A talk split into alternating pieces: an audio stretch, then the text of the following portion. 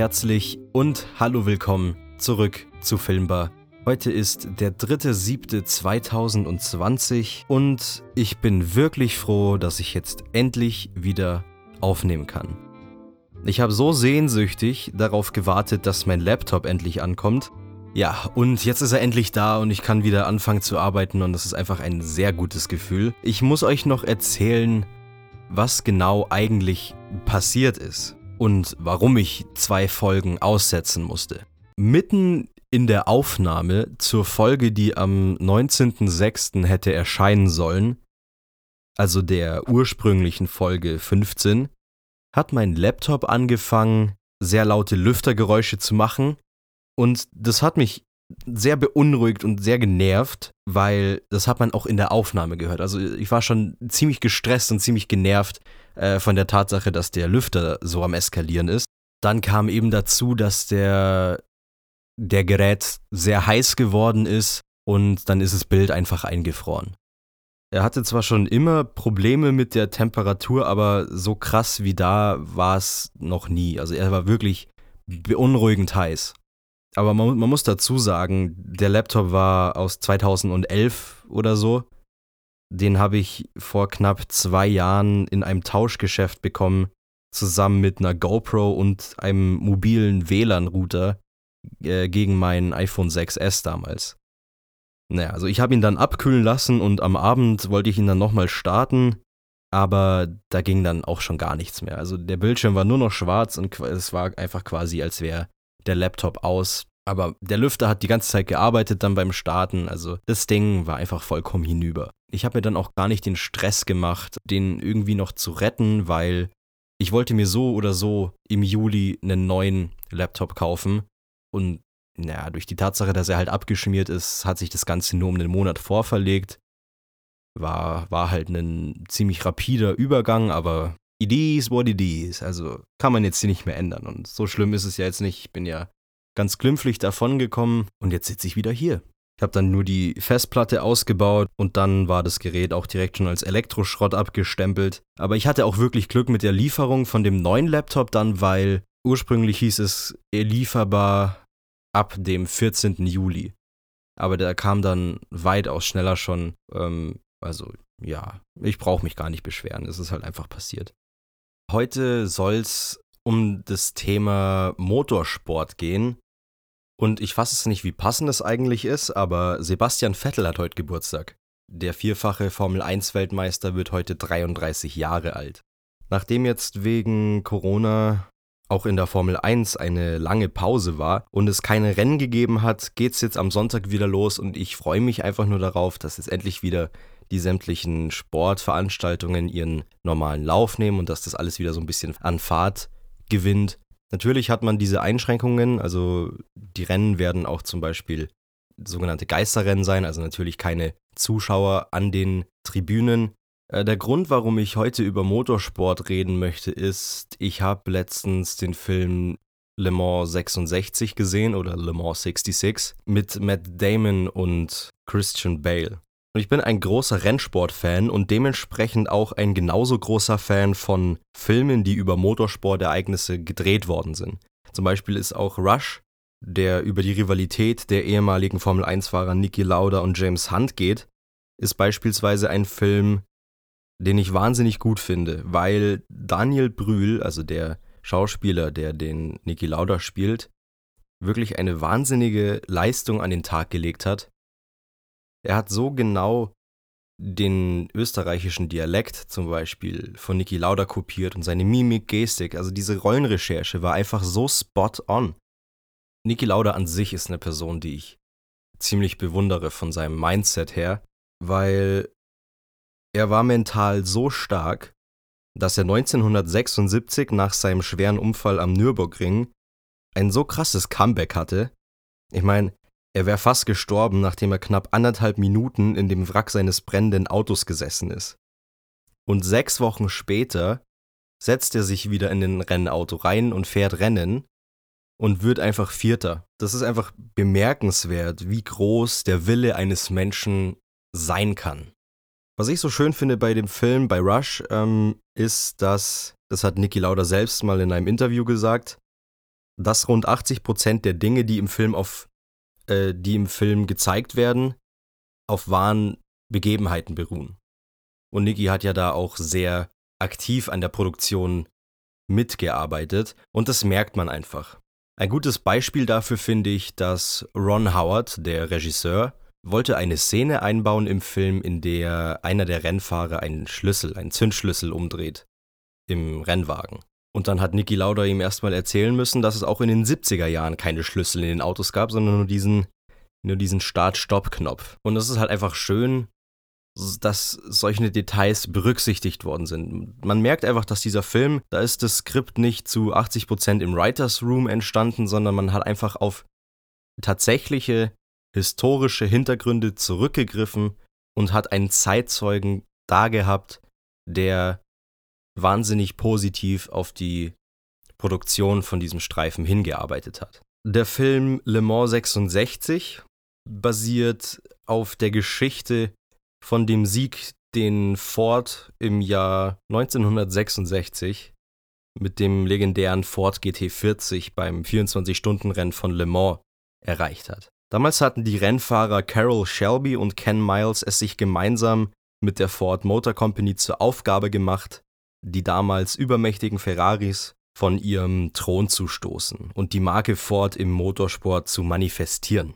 Innerhalb kürzester Zeit haben die beiden es dann geschafft, ein solches Auto zu bauen und haben damit sogar das Rennen mit allen drei gebauten Autos auf dem ersten, zweiten und dritten Platz beendet und Ferrari wurde vernichtend geschlagen. Was mir am Film nicht so gut gefallen hat, ist die Tatsache, dass man den Ferrari-Chef Enzo Ferrari und seine Leute in einem so schlechten Licht hat dastehen lassen. Aber irgendwie ist es ja logisch, der Film soll Ferrari ja klar als Gegner zeigen. Aber ich persönlich mag die Marke Ferrari und seine Erfolgsgeschichte sehr gerne.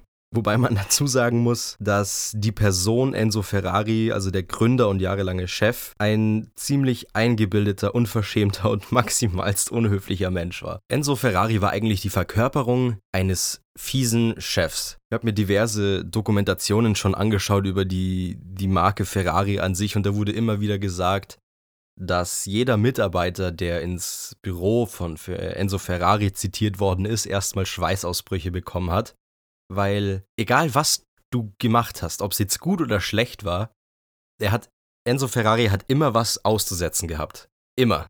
Er war einfach sehr eigen. Und wenn er das nicht gewesen wäre, dann wäre seine Erfolgsgeschichte wahrscheinlich ganz anders verlaufen. Und um die Marke Ferrari würde jetzt nicht dieser Mythos bestehen, wie er heute ist.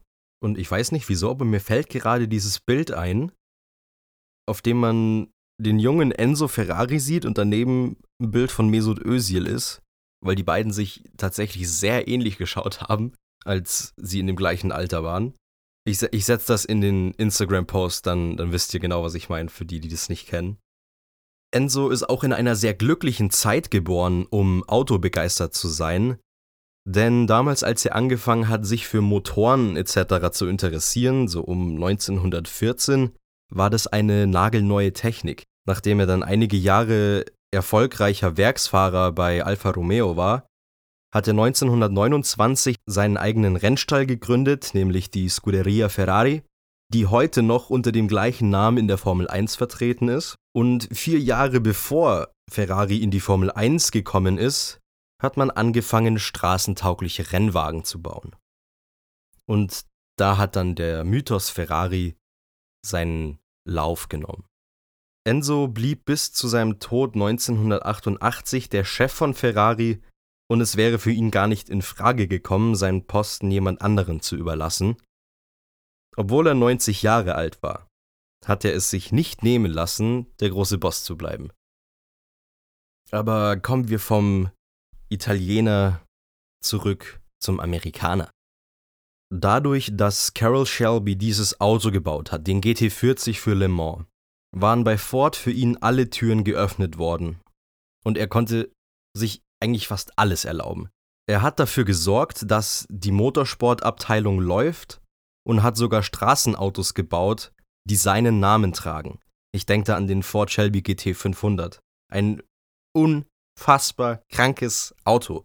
Und das ist einfach wirklich eine großartige Erfolgsgeschichte. Er selber gewinnt Le Mans ein paar Jahre vorher mit Aston Martin und dann baut er ein Auto, was das gesamte Podium kassiert und den anderen Autos, die mitfahren, einfach mal so krass überlegen ist. Und das, obwohl sie von Null auf angefangen haben. Vermutlich hatten sie dann auch noch weniger Budget als Ferrari. Und die Technik war viel simpler, aber halt auch, es hat funktioniert. Die simple Technik hat funktioniert. Ken Miles, also der Fahrer vom GT40, war 1966, als er Le Mans gewonnen hat, schon 47 Jahre alt. Das ist ein Alter, wo man sich heute überhaupt gar nicht mehr vorstellen kann, dass es überhaupt noch Rennfahrer gibt. Also der älteste Rennfahrer in der Formel 1, Kimi Räikkönen, ist jetzt, glaube ich, 39 oder 40 Jahre alt. Und das ist schon alt. Also alles, was halt auch darüber hinausgeht, kann man sich quasi kaum noch vorstellen. Und Ken Miles war 47. Naja, aber es waren halt auch andere, andere Zeiten damals. Und äh, den Sieg beim Le Mans-Rennen, den hat man ihm leider mehr oder weniger gestohlen, weil der Chef von Ford, Henry Ford II., wollte, dass sein Teamkollege das Rennen gewinnt und so wurde Miles nur Zweiter bzw. Dritter, weil seine beiden Teamkollegen nebeneinander ins Ziel gefahren sind. Carol Shelby ist 2012 gestorben und Ken Miles tatsächlich noch im Jahr 1966 bei einer Testfahrt für einen neuen Rennwagen. Und das ist so eine Sache, die beim Thema Motorsport den fadesten Beigeschmack hat. Rennen zu fahren war damals so unfassbar tödlich, das kann man sich nicht mal mehr vorstellen. In den 50er bis 80er Jahren waren Rennwagen nichts als eine Badewanne, die gefüllt ist mit Benzin und die bei der kleinsten falschen Bewegung dich sofort umbringt. Du musstest eigentlich nicht mal eine falsche Bewegung machen. Die Dinger waren so fragil, dass halt einfach mal die Achse gebrochen ist und du von der Strecke abgekommen bist. Es sind so viele talentierte und oft auch so junge Rennfahrer gestorben. Jedes Mal, wenn ich darüber nachdenke, finde ich es eigentlich krass. Also, es ist wirklich richtig heftig. Und obwohl es wirklich wahnsinnig viele Sicherheitsvorkehrungen gibt mittlerweile in der Formel 1, ich nehme das immer als Beispiel, weil ich mich da am besten mit auskenne, sterben immer noch Menschen. Der letzte tödliche Unfall in der Formel 1 war 2014, da ist Jules Bianchi gestorben, er war 25 Jahre alt. Und erst letztes Jahr ist Antoine Hubert gestorben, er war 22. Er war ein Formel 2-Fahrer, also der unmittelbaren Junior-Liga zur Formel 1 dieselbe Liga, in der der Sohn von Michael Schumacher, Mick Schumacher, zurzeit fährt. Man, man, man braucht es nicht zu leugnen. Es ist zwar sehr viel sicherer geworden und es ist mittlerweile lange nicht mehr so gefährlich wie in den 80er Jahren.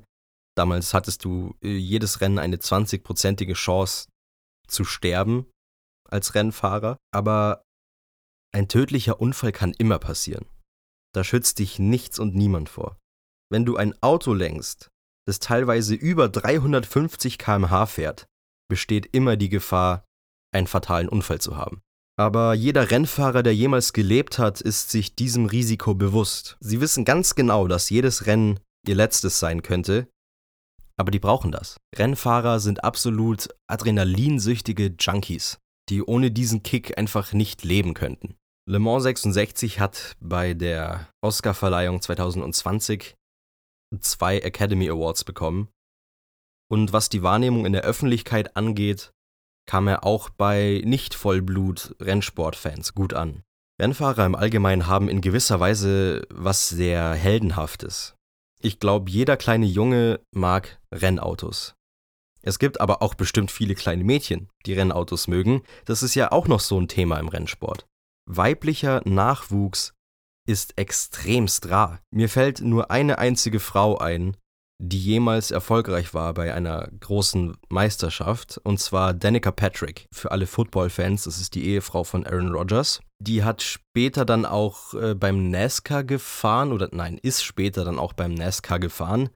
Aber da hat sie, glaube ich, nie wirklich was äh, reißen können. Aber ich bin mir sehr sicher, dass sie viele Mädchen dazu motiviert hat, ihren Traum, Rennfahrerin zu werden, nachzugehen und hat halt diesen perfekten Beweis geliefert, dass es möglich ist und dass obwohl es eine sehr männerdominierte Welt ist, auch Frauen eine Chance haben, dort mitzuspielen.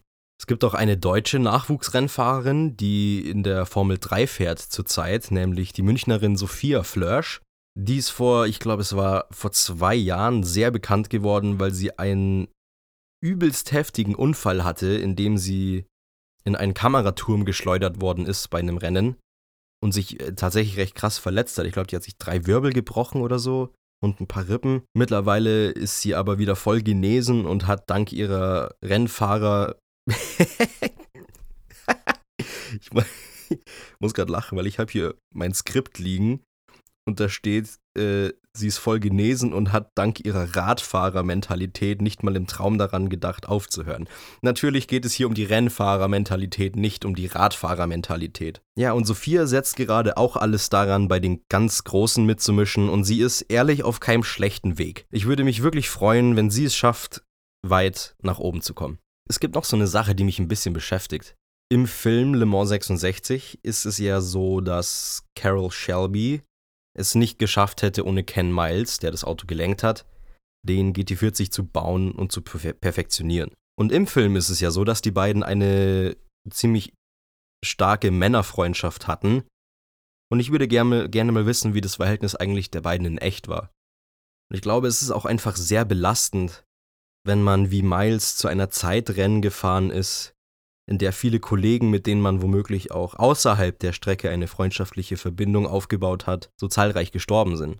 Kommen wir nun zur heutigen Topic-Playlist. Das ist eine sehr, das ist eine sehr interessante Playlist diesmal und auch ein sehr bunt zusammengewürfelter Haufen Musik. Den ersten Track möchte ich einer Person widmen, die den Geist und das Charisma der 60er Jahre wiedergespiegelt hat, wie kaum ein anderer und die heute eine der größten Legenden des Rock'n'Roll ist. Die Rede ist von Jim Morrison, dem Frontman von The Doors. Er hat heute nämlich seinen Todestag. Da Morrison eine sehr lyrische und poetische Person war, das hat man vor allem in seinen Solowerken gemerkt, möchte ich eines seiner bekanntesten Lieder mit in die Playlist aufnehmen, und zwar The Ghost Song. Eine sehr interessante Mischung aus Poetry Slam und Jam Session. Lied 2 ist Faster von George Harrison. Dieses Lied geht um nichts anderes als über die Tatsache, dass George Harrison großer Formel 1-Fan ist. Und das darf einfach heute nicht fehlen, dieses Lied. Lied 3 Speedway at Nazareth von Mark Knopfler. Das ist ein wunderschönes Lied, unterlegt mit gutem Gitarrenspiel und es lohnt sich einfach anzuhören, weil es, eine sehr, weil es ein sehr smoother Track ist. Jetzt gibt es einen kleinen Genrewechsel. Äh, Lied 4 ist Motorsport von den Migos. Und Lied 5 Fastlane von Bad Meets Evil. Ein mega geiler Track, den ich glaube ich in meinem Leben schon viereinhalb Millionen Mal gehört habe. Und weil ich es mir einfach nicht verkneifen konnte, gibt es heute noch ein sechstes Lied, nämlich 5 O'Clock 500 von Alabama. Den konnte ich mir einfach nicht verkneifen. Das ist so ein Richtig schöner Redneck Country über die Welt von NASCAR. Rennfahren ist eine Sache, die den Menschen wahrscheinlich für immer faszinieren wird. Ob man selbst am Steuer sitzt oder es sich als Zuschauer zu Gemüte führt, ist dabei, glaube ich, eher sekundär. Man sollte allerdings nicht vergessen, wie gefährlich es mal war und wie viele Menschen sterben mussten, dass der Rennsport heute so viel sicherer ist als damals. Es gibt einige, die sagen, dass zum Beispiel Formel 1 kaputt reguliert werde und sämtliche Sicherheitsmaßnahmen vollkommen überflüssig seien. Dazu kann ich nur sagen, dass jede Mutter eines Rennfahrers froh ist, wenn ihr Kind durch eines dieser Sicherheitsfeatures vor dem Tod bewahrt wird. Niki Lauda ist einer der besten Rennfahrer, die es je gegeben hat und er war ein sehr pragmatischer und zielstrebiger Mensch, von ihm haben viele Leute wichtige Dinge gelernt, die nicht nur damit zu tun haben, Rennen zu fahren. Er hat in seinem Leben viele Rückschläge und Hindernisse einstecken müssen, aber er hat immer sein Bestes gegeben und hat nie ans Aufgeben gedacht.